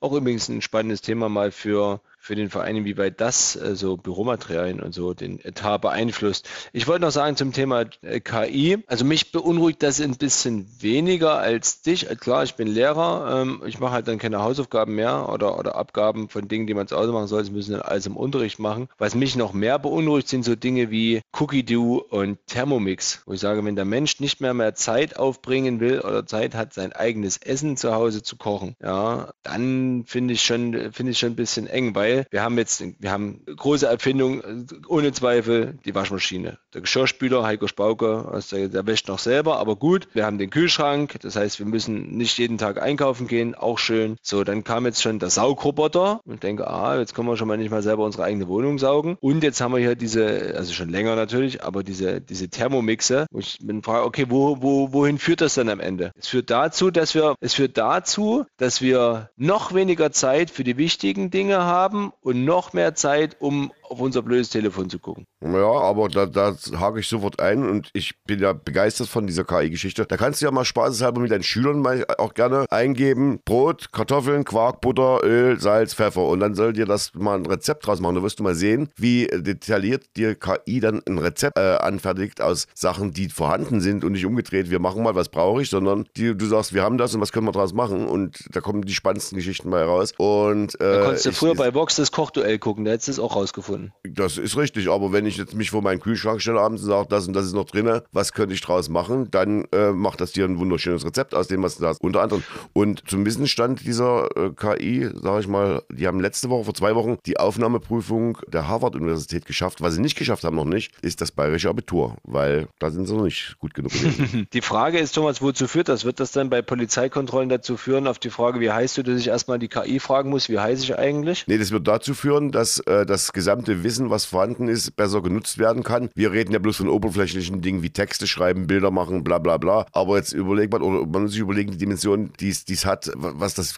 gesammelte Wissen voranbringt den Menschen, Medizinforschung. Also ich bin ja sonst kein konservativer Mensch, aber mir macht das ehrlich gesagt ein bisschen Angst, weil wir jetzt schon häufig genug die Situation haben, finde ich, in unserer Gesellschaft, wo wir nicht unseren Kopf benutzen. Ich, ich nehme mal nur als Beispiel diese äh, Fahrerinnen und Fahrer, die nach Navi fahren, streng nach Navi fahren und dann sehen, dass vor ihnen der Fluss ist und trotzdem sagen, okay, jetzt Navi sagt, ich muss ja lang, es muss ja also irgendwie funktionieren und dann ähm, ins, ins Wasser fahren. Ja, oder die sich komplett drauf verlassen und dann Himmel, also total ängstlich sind oder Gott verlassen sich fühlen, wenn das, äh, das Handy kein Akku mehr hat und sie nicht wissen, wo sie jetzt hier langfahren müssen, weil sie sich nicht mit der Karte vorher auseinandergesetzt haben. Das wiederum macht mir Hoffnung, dass es nie, nie zu einem großen globalen Krieg kommen kann, weil wenn dann irgendjemand den Satellit abstellt, wer findet dann noch dann mit dem Panzer den Ort, wo er hinfahren soll? Also ja, das, das ist eher positiv. Ja, das können wir mal, äh, können wir mal drüber nachdenken über das Ding. Stichwort Schüler ist ein großes, ist das richtige, richtige Thema. Übrigens, Thomas, ich werde Donnerstag leider nicht im Stadion sein. Ja, schade eigentlich. Dann hätten wir uns Ostern mal. Du bist Ostern nie im Stadion. Das stimmt, ich bin Ostern nie im Stadion, weil ich früher Ostern äh, wandern gewesen bin. Das ist äh, das ganze Wochenende weg. Das ist dieses Jahr nicht der Fall. Ich bin tatsächlich in den Ferien wohlgemerkt, na, mal ein Lob hören von allen, äh, von Mittwoch bis Freitag. Uns beginnen die Ferien schon Donnerstag bei mir an der Schule von Mittwoch bis Freitag mit den Zwölfern weg, weil mündliche Prüfungen auch noch nicht mit KI äh, gemacht werden können, schon gar nicht die Englischprüfung. Und deswegen äh, müssen wir uns darauf gut vorbereiten. Und deswegen komme ich äh, erst äh, oder bin ich weg und komme erst Freitag Nachmittag wieder, leider. Gut. Wir werden im Stadion sein ohne KI und äh, ich freue mich auch auf alle analogen Menschen, die wir da treffen werden. Und die Frage ist, die gibt es nach Ostern einen Podcast oder ist da Osterwoche, Friede oder was, wie immer das Friede heißt? vor der Eierkuchen. Nö, wir haben schon einen Gast fest für nächste Woche mhm. und äh, wir werden wieder Montag aufzeichnen, Thomas. Okay. Das kann ich dir hier vor allen verkünden, dass du dann am Ende sagst, du hättest ja gar nicht gewusst. Habe ich immer geschlafen. Ja, da gibt es ein Video, wenn ihr, weiß nicht, wer das erkennt, äh, das habe ich doch gar nicht gewusst. Ja, das kommen wir nächste Woche. Ist eine Hausaufgabe für dich. In welchem kurzen komödiantischen Video kommt der Satz ja. vor, in der Intolage, das habe ich doch gar nicht gewusst? Das musst du bis nächste ja. Woche rausfinden. Aber du musst jetzt auch immer die Hausaufgaben schon ein bisschen mehr anstrengen. Du weißt, mein neuer Verbündeter, der ist da relativ stark. Ja, ja da bin ich halt, kannst du mal eingeben. Ja. Und du als Hausaufgabe kannst mal mit deinen Schülern, mach mal mit deinen Schülern äh, die Hausaufgabe. Drei oder vier Schüler, frag die mal, die sollen dir alle unabhängig voneinander jeweils drei bekannte oder wichtige Werke von Schiller und von, von Goethe, drei Stück mhm. aufsagen. Mal sehen, ich frage nach Shakespeare im Englischleistungskurs und das haben wir letztens erst behandelt. Von daher ähm, ist das das für mich die spannende Frage. Kannst du mir drei Werke von Goethe und Schiller nennen? Ja, wahrscheinlich schon, aber das ist eben auch schon Lenk alles, nicht ab. was ich könnte. Lenk, lenk nicht ab. Also, lenk naja, Goethe ist, ist na klar, also wenn ich ganz dreist bin, sage ich Faust 1 und 2, ist schon klar. ja. ist ja nicht verboten, ja. Und dann ist noch der, wie heißt er, Werther, der, der wie hieß er da, dieser, Die Leiden des jungen Wetter. so, und dann bin ich äh, schon am überlegen. Und bei Schiller ist es dann eben, erzählen er die Gedichte zu, weiß ich ja gar nicht, schwierig. Ja, auch Siehst für mich. Iphigenie auf Taurus ist doch Goethe zum Beispiel. Aber das wird schon selten, selten genannt werden, glaube ich. Ja, ist richtig. Aber das können ja- das können ja unsere Hörer-. Ja. Das können ja unsere Hörer, die den Podcast hören, gern mal zu Hause oder an sich selber ausprobieren, Ja. um festzustellen, wie Goethe oder wie sicher sie, was die deutschen Meister, sind die glaube ich auch noch angeht. Klassiker. Wie das, die Klassiker, wie das, wie das äh, Wissen ist, ja. Und äh, verbunden mit der Frage, die, die wir dann bitte auch gerne beantwortet haben wollen- möchten, wem bringt das im 21. Jahrhundert noch etwas, das zu wissen? Das ist, äh, Ja. ist jetzt keine abwertende Frage, sondern einfach mal so eine philosophische Frage. Was bringt mir das jetzt, das zu wissen? Ist es nicht Ja, viel wichtiger, die letzten vier Präsidenten des ersten FC Lok zu kennen? Ist das, ist das wichtig? Ja, als Lokfan muss man die kennen. Wie viele Präsidenten muss man. Nee, warte, ich frage dich jetzt. Wer war der Präsident des ersten FC Lok Leipzig 1973? 1973, warte, das war noch vor Peter Giesner, ähm, das war damals der Clubvorsitzende. Ah, warte, das war der, der war in Stalingrad, der hat Stalingrad überlebt, überlebt. Einer der 6000 Überlebenden von Stalingrad und hat einen ganz putzigen Namen, war bei der Allianz zwischendurch. Ah, nicht Hack oder so ähnlich. Ah, da hast du mich kalt erwischt tatsächlich. Wie hieß er denn? Wie hieß er denn? Wie hieß er denn? Hm, ah, ah, ah. Ich will aber bei Heinz Höher, aber Heinz Höher war ein, war ein Bundesliga-Trainer. Ja, siehst du? Siehst du? Siehst du? Jetzt bin ich kalt erwischt. Jetzt muss ich googeln. Muss ich mal KI Naja, fragen. KI, frag, frag KI. Wir fragen jetzt nicht mehr KI, wir sagen jetzt schönen Abend, nee, schönen Tag und schöne Woche und Donnerstag geht's weiter äh, beim Spiel, beim Flutlichtspiel. Horst Kühn. Aber Horst Kühn meinte ich nicht. Nee, jetzt me- meinte den davor. Wie hieß denn der vor Horst Kühn? Der mit Stalingrad. Das finde ich noch raus. Gut, also du wolltest gerade ab, Abgesang machen. Dann machen wir mit Abgesang. Naja, ich sag ja, wir sehen uns am Donnerstag äh, analog, alle Mann im Stadion, hoffentlich, also Flutlichtspiel und ja, und dann hören wir uns digital am Montag wieder. Punkt. Tschüss. Tschüss. Blockcast, der Podcast des ersten FC Lokomotive Leipzig.